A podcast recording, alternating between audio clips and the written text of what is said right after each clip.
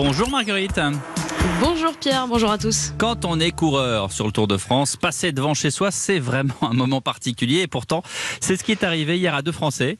Euh, oui, c'est arrivé à Lilian Calmejane, l'Albigeois, et Anthony Pérez, le Toulousain, qui avait gardé dans un coin de leur tête cette onzième étape, puisqu'hier, on est parti d'Albi chez l'un pour rejoindre Toulouse chez l'autre. Les deux coureurs ont donc tenté leur chance, ils ont pris l'échappée dès le kilomètre zéro, et même s'ils se sont fait rattraper dans le final, Lilian Calmejane avait le sourire au micro de Paul hier soir. L'essentiel pour moi, c'était de remercier à ma manière, avec le cœur, parce que je suis un sentimental, tous les gens qui m'encouragent, tous les albigeois, et d'être devant. Ça fait longtemps que je parle de cette journée dans le peloton avec Anthony Pérez, qui, où on a passé quelques, quelques moments difficiles euh, sur certaines étapes euh, difficiles de, la première semaine. Donc on a pris part à l'échappée du jour, je l'ai lancé dès le kilomètre zéro. Et puis on a tenté notre va-tout dans le final en donnant tout à 45 bornes de l'arrivée. On a, bien résisté, mais on savait très bien que vent de face euh, sur les coteaux toulousains, ça allait être très difficile de le faire. Mais en tout cas, euh, c'est avec ce genre de journée qu'on renclenche une spirale positive, donc je suis plutôt content de ma journée.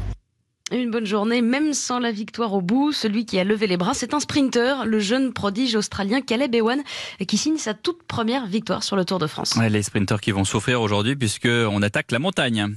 Oui, première étape dans les Pyrénées, départ de Toulouse tout à l'heure pour rejoindre Bagnères de Bigorre. Il y aura deux cols à franchir, tous les deux classés en première catégorie, deux ascensions avant la descente finale vers Bagnères. C'est la première étape des Pyrénées, mais c'est loin d'être la pire. Et Stéphane Rossetto, qui était lui aussi échappé hier, qui a dépensé pas mal d'énergie, a bien l'intention de montrer son maillot encore aujourd'hui. Il n'y a que deux cols, entre guillemets, ils sont à la fin. Euh, ça monte quand même bien. C'est roulant, c'est une belle route. Euh, dans 6 ans, euh, je connais aussi. Et euh, arriver en descente, finalement, c'est pas la grosse étape. Il va y avoir une bataille pour l'échapper. Voilà, moi je vais m'y mêler, c'est sûr, euh, en espérant que ça bagarre longtemps pour juste le temps que j'ai les jambes qui dégonflent un peu. Et voilà. Voilà, les coureurs parlent d'une mise en jambe hein, aujourd'hui avant les terribles étapes pyrénéennes samedi et dimanche. Une mise en jambe qui fera tout de même 209 km. C'est la distance de cette douzième étape qui partira donc de Toulouse à 11h30 tout à l'heure pour rejoindre Bagnères de Bigorre. Merci beaucoup euh, Marguerite Lefebvre. Effectivement, cette étape est à suivre comme tous les jours en fil rouge sur Europe 1 avec des points toutes les demi-heures. Et puis à 19h, Axel May reviendra sur cette journée dans le Club Tour avec Thomas Weckler et Patrick Chassé.